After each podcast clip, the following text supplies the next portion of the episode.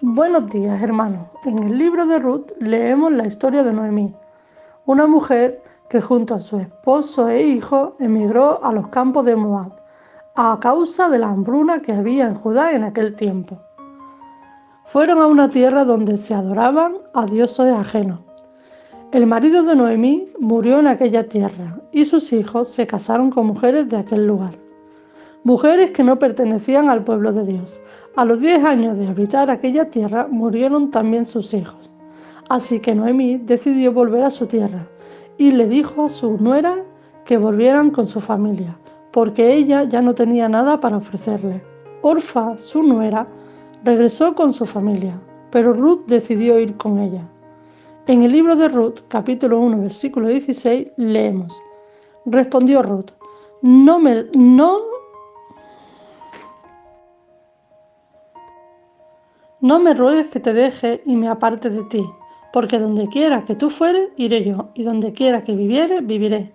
Tu pueblo será mi pueblo, y tu Dios, mi Dios. Ruth fue leal y fiel a su suegra, y tuvo el valor para no dejarla sola.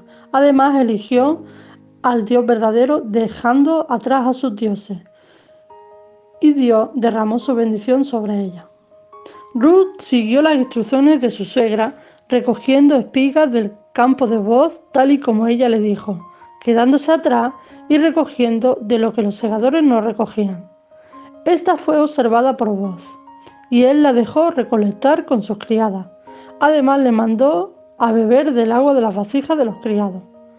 Ruth, sorprendida, le preguntó por qué era tan amable con ella, y éste respondió que era a causa de su buen hacer con su suegra.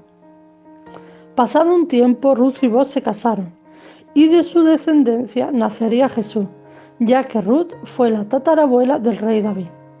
En Mateo 1.5 leemos, Salmón engendró de Raab a Boz, Boz engendró de Ruth a Obel, y Obel a Isaí.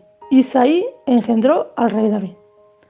Fijaros bien que dice Isaí, que era el nieto de Ruth, engendró al rey David. Es decir, que de una mujer moabita, la cual servía a dioses ajenos, que tomó la decisión de seguir al Dios verdadero, y de la, entonces de su simiente, de la simiente de su vientre, nació Jesús.